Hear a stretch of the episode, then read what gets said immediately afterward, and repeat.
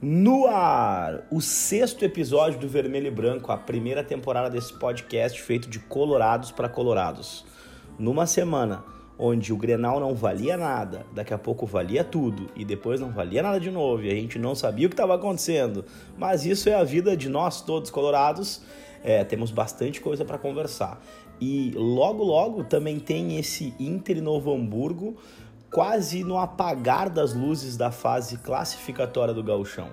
Comigo, o meu amigo e grande cara Lucas Colar. Olá, Lucas Colar.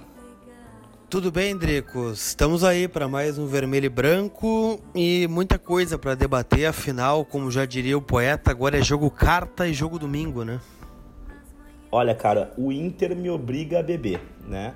Então, o que eu posso te dizer é que desde é, algumas surpresinhas, né, que vieram ocorrendo lá nas Primeiro foi jogar, primeiro foi jogar com três pensadores, depois foi jogar sem o centroavante de referência.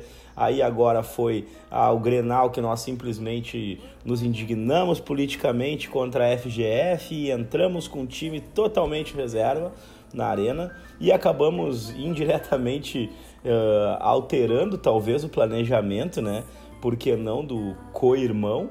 que também resolveu entrar com grande parte de seus reservas. Já começo te perguntando, Lucas Colar, o que, que tu achou do resultado do último domingo? Resultado horroroso, né? Mas é, quem confessou que o Odair escalou os dois times foi o próprio Renato, né? Porque na sua entrevista depois do jogo disse que com as reservas do Inter quem só tinha a perder era o Grêmio né? Porque qualquer resultado que não fosse uma goleada do Grêmio contra os reservas do Inter só era prejudicial ao Grêmio e por isso escalou os reservas.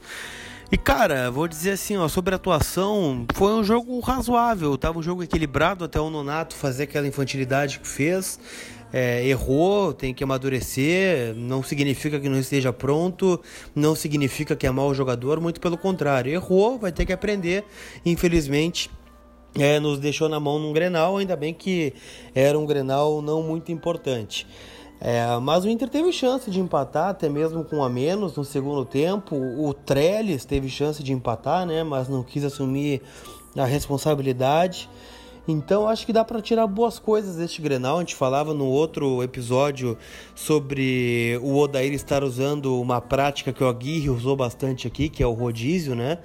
É, e vai seguir pelo que parece é, de ver boas peças, né? Eu acho que dá para destacar três desse clássico Grenal. O Emerson Santos, para mim, o melhor em campo disparado. Né? O Roberto fez um bom jogo também. E o Guilherme Parede, né? Que é o que parece, é, deixou uma boa impressão. Inclusive, deve jogar contra o Novo Hamburgo nesta quarta-feira. Não tentando me antecipar a, a projeção que tu sempre faz brilhante, inclusive, Lucas Colar. Eu quero te dar os parabéns aqui no nosso podcast. Quem é nosso ouvinte sabe tu antecipaste a escalação do Internacional no Grenal com mais de 48 horas de antecedência. Tu te incomodou, tirou a escalação do ar, porque era para fazer um mistério, não sei o que, mas cara, jornalisticamente tu foi fantástico. E o interesse da torcida colorada é informação, né? Se o Inter tá fechando o treino, se o Inter tá fazendo é, o seu papel, digamos assim, tentar proteger algumas informações, o papel do jornalista é correr atrás dela para quem quer saber o que está acontecendo. E eu te dou os parabéns. E já vou te perguntar o seguinte: o Guilherme Parede pode jogar como segundo volante contra o Novo Hamburgo? Primeiro, obrigado, né? É o trabalho que a gente faz, infelizmente não agrada todo mundo, mas faz parte. É... Sobre o Guilherme Parede, o Odair não fechou o treino, né, para encarar o Novo Hamburgo e ele treinou, né, como substituto, né, do Nico Lopes, vamos dizer assim, né? É, vai ser um time com novidades, porque o Patrick ele não está lesionado, mas ele tem um desconforto e por isso vai ficar fora. É, o D'Alessandro joga no tripé ou não, né? A ver a posição tática que o Inter vai jogar contra o Novo Hamburgo. Né? O Parede entra no lugar do Nico e o Potker está mantido no time, assim como o Rafael Sobes. Então, contra o Novo Hamburgo, Lomba, Zeca, Moledo, Cuesta, Iago, Dourado e Denilson, D'Alessandro, Potker, Parede e o mais bonito de todos, Rafael Sobes. E, e, eu acho que, cara, eu assisti uns vídeos agora à tarde, tá? É, um dia antes da partida, para ser mais exato.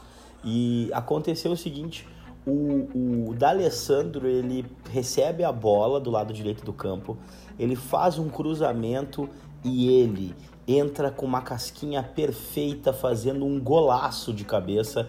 Danilo Fernandes. Eu te pergunto, Danilo Fernandes ou Trellis? Sem titubear, Lucas. Os dois têm o mesmo número de gols na temporada, né? É. Então isso aqui já deixa a tua, a tua preferência, né? É melhor arriscar um goleiro como centroavante nesse momento, porque seria uma novidade, né? Porque o Trellis, infelizmente, a gente tem visto o que tem acontecido. Seguimos desejando todo sucesso na vida dele, mas profissionalmente nós achamos, e como tu acha a mesma coisa que eu acho, eu digo que o podcast Vermelho e Branco acha que o Trellis não tem condições de vestir a camisa internacional. Então, Dá para dizer o seguinte, Dricos, é, desculpa te interromper, mas é, o Trellis tem o mesmo número de gols que o Danilo Fernandes, com mais jogos em campo e jogando como atacante. Ou seja, o Danilo Fernandes tem um melhor aproveitamento, porque no, no rachão o Danilo Fernandes surpreendeu a todos nós, né? Com aquele, aquela, aquela cabeçada. E quem não teve condição de ver, é, pode acessar as nossas redes sociais, as do Inter, que o vídeo tá rolando por aí. Né? Foi um belo de um gol.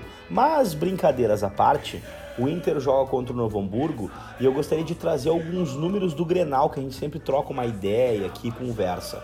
Me chamou a atenção muito uh, no, no Grenal, cara, que foi o Inter ter tido muito pouco da posse de bola. O Inter tem uma média de 53% de posse de bola no, no, na temporada.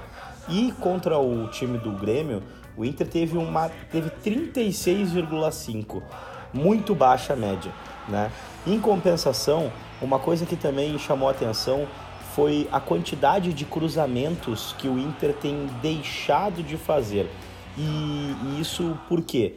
Porque o número vinha bastante alto, o Inter vinha lançando para a área aí, uh, cruzando para a área, né? 27 bolas em média por partido, e no Grenal o Inter cruzou 18.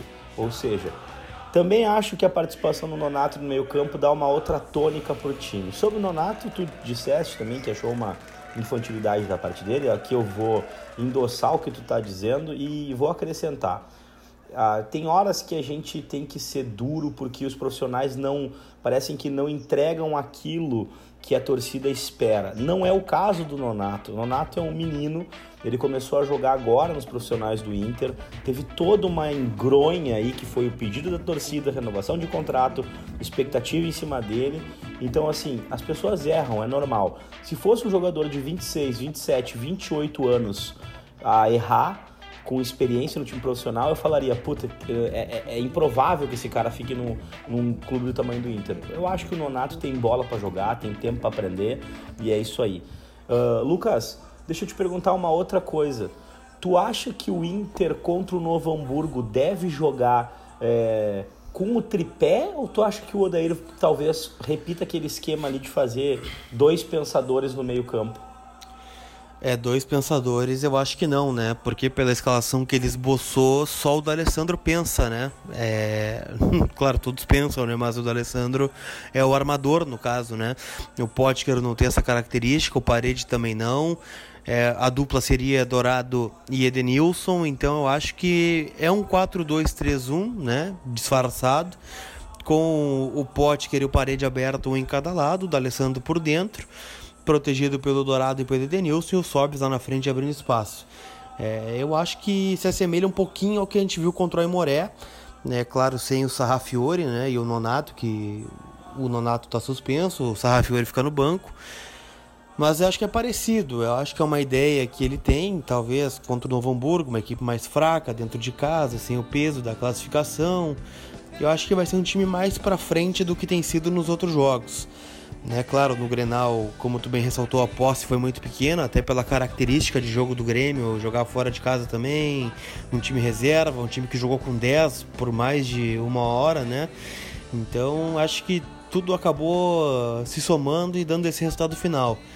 Mas eu acho que contra o Novo Hamburgo teremos um time mais propositivo do que estamos vendo, até pela presença do D'Alessandro, que não entra em campo desde o jogo contra o Aimoré, né, como titular e entrou alguns minutinhos contra o Alianza Lima. Mas a gente vai ter a possibilidade de ver o capitão aí de novo. Capitão não, né? bom, dá para dizer capitão sim, né? O Dourado é o capitão, mas o D'Alessandro é, sempre vai ter essa alcunha também, né? É, cara, eu, eu sinceramente eu, eu, eu, acho que o Inter vem pensando nessa questão do, de, de, de, o Dourado ser o capitão do Inter em campo. Eu não, eu não discordo, eu acho que é importante também dar oportunidade para ele. Mas a nível de postura dentro de campo, de liderança, né? De querer as coisas, de querer, de ter a gana da vitória, de saber a hora de cobrar o árbitro, os jogadores, pela experiência. Olha, eu sinceramente, para mim, o D'Alessandro em campo, o D'Alessandro é o capitão sempre. E o D'Alessandro fora do campo, o D'Alessandro é o, Inter, é o líder maior que a gente tem no plantel do Internacional. O Dali, ele tem feito todo um esforço para se tornar cada vez mais coadjuvante e fazer essa passagem de bastão é, parecer ser menos dolorida. É bem provável que essa seja a última temporada dele no futebol. Eu, eu, eu não acredito nesse momento que o Alessandro pensa em jogar 2020. Se ele pensar em jogar 2020, seria uma grande notícia para minha, minha, minha vida como torcedor do Inter, se ele tiver condições físicas até lá. Porque técnicas ele vai ter até os 50 anos, sem dúvida.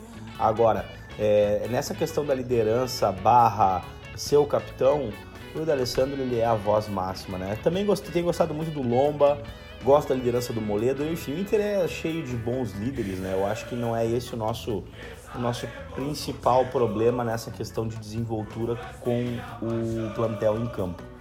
Cara, uh, pra gente não se confundir muito aí, Lucas, deixa eu te perguntar uma outra coisa. O Potker vai pra esquerda e o Parede, como ele tem jogado sempre, pela direita, é isso? Cara, eu acho que o contrário, né? Eu acho que o Potker permanece no lado direito e o Parede vai para a esquerda, apesar do Parede ter jogado pela direita no Grenal, né? É, o Parede tem facilidade de fazer os dois lados e o Potker, sempre quando jogou, ou a maioria das vezes, jogou pelo lado direito, né? Sendo um, um companheiro do Zeca ali no lado direito. E acho que isso não muda. É, mas eu vou te confessar, Dricos, eu estou bem curioso para ver o Parede. Eu acho que a amostra dele no Grenal foi boa, apesar do Inter ter atacado pouco. No segundo tempo ele chamou um pouquinho a responsabilidade, com perdão da redundância fez boas paredes, né? né? Quando recebeu a bola, é um bom cobrador de falta também. E, com o titular eu acho que ele tende a crescer. Eu não sei o que, que tu acha, o que, que tu espera desse jogo contra o Novo Hamburgo e, e o que tu estás curioso para ver desse jogo contra o Noia, meu caro Dricos. Não, para começar eu fiquei muito putaço, pistola contigo porque tu roubou a minha piada, né? Eu ia fazer a piada do Guilherme Parede fez boas paredes, né? E ele efetivamente ele, ele conseguiu proteger bem a bola, esperar a passagem. Acho que ele fez ali uma caída pela direita muito boa. Ele recompôs várias vezes, inclusive atrás da linha da que o Potker vem fazendo no Inter.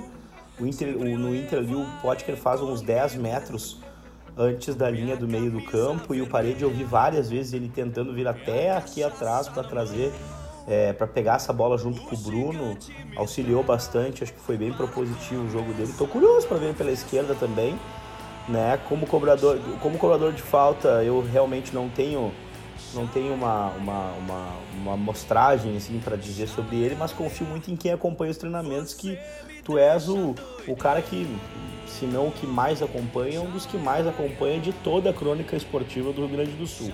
Então, sem dúvida, você está falando com propriedade. Até vou aqui não deveria estar tá enchendo a tua bola, Lucas Colar, né? Mas o Nonato foi uma insistência tua antes da gente começar esse projeto. O Nonato tu tá falando desde o ano passado para prestar atenção no Nonato, para deixar o Nonato ter seu espaço, para botar o Nonato para jogar. Então, assim, como é bom a gente ter essa percepção, né, do dia a dia dos treinamentos através da crônica esportiva. Acho que o Inter contra o Novo Hamburgo, cara, não vai ter vida fácil né? Mas também acredito que as coisas estão bem encaminhadas em relação à classificação, né? Agora, não acredito que a gente vai ter um placar elástico também, porque é um time com bastante alterações. Porém, nós teremos Rafael Sobes no ataque que vem nos dando boas alegrias, né, Lucas? Com certeza, com certeza sim. É um cara que tomou a titularidade, né? É, a gente já vê isso.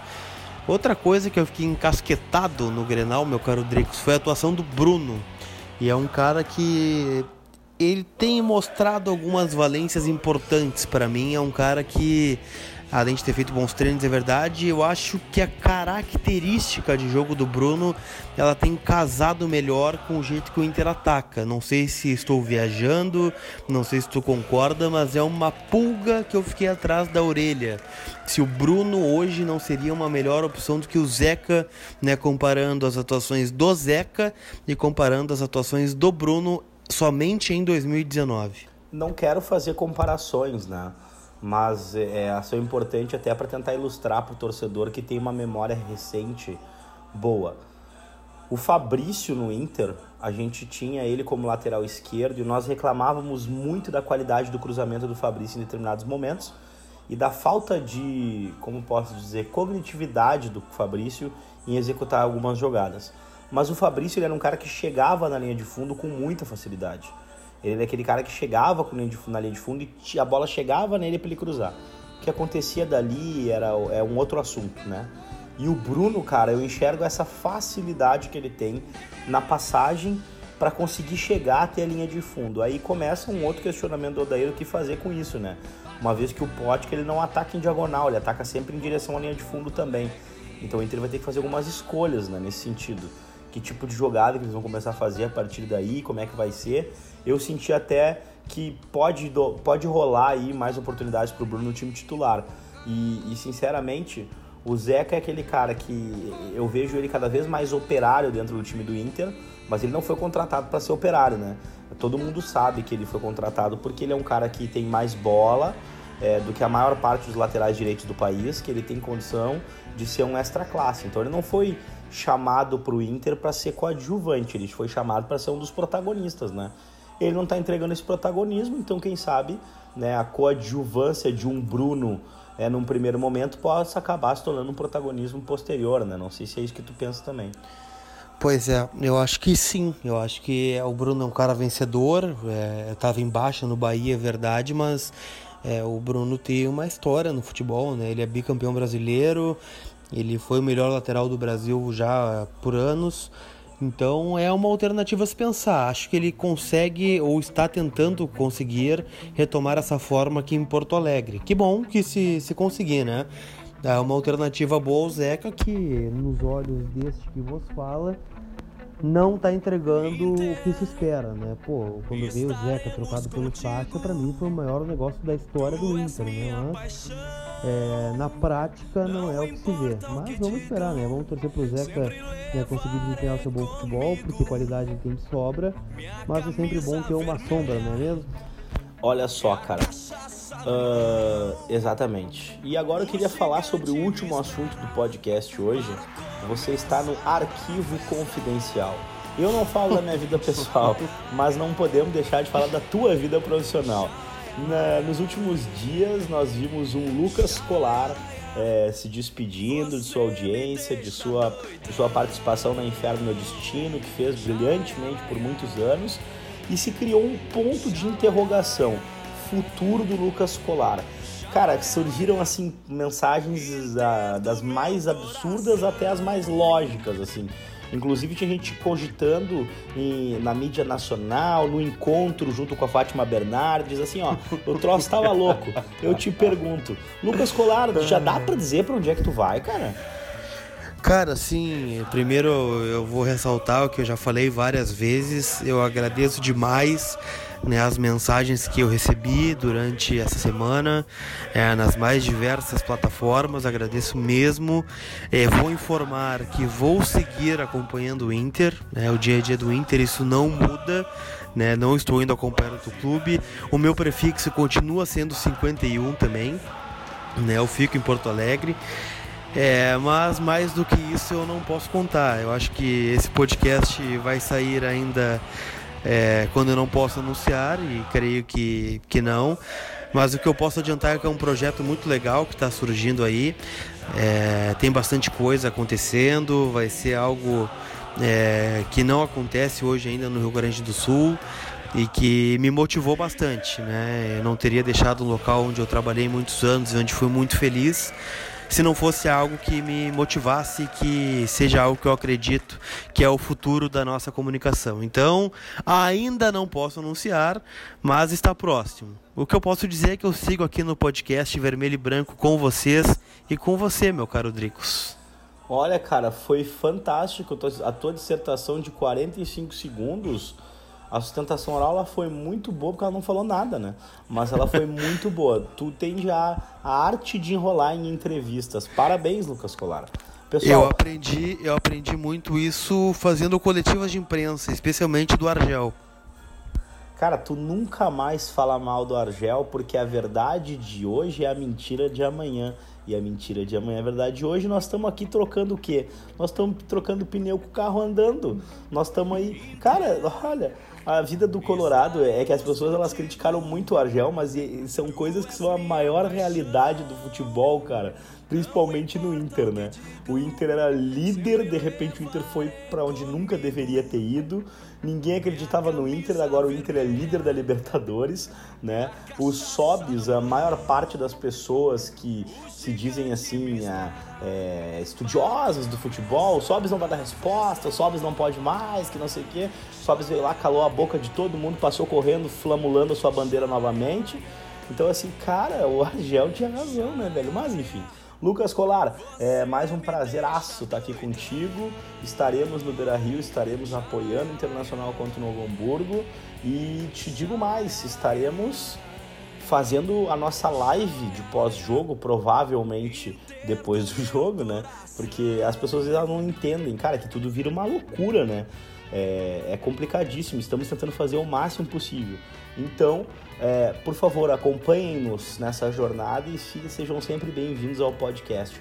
Assinem, inscrevam-se, sigam, não sei qual é a palavra que vocês usam mais para podcast, mas por favor, estejam conosco. Lucas, últimas palavras no podcast. Cara, agradecer a audiência de todos aqui no podcast Vermelho e Branco e digo que contra o Novo Hamburgo sou mais um na arquibancada, né? Já estava com saudades dela. Né, enquanto meu futuro ainda não está definido, aproveito para aproveitar o cimento do estádio Beira Rio, onde frequento há um bom tempo, e contra o Novo Hamburgo será uma oportunidade de voltar é, à arquibancada. Então, quem quiser trocar uma ideia, me pagar uma cerveja, é, qualquer coisa, estarei lá no Beira Rio apoiando o nosso Colorado das Glórias, Orgulho do Brasil. Te pagarei uma cerveja, então. Já tá combinadíssimo. Te aguardo para tomar uma coisinha. Então, uma coisinha, duas coisinhas, umas três ou cinco. Então, tá tudo certo. Abraço, Lucas, e até Inter Novo Hamburgo. Abraço.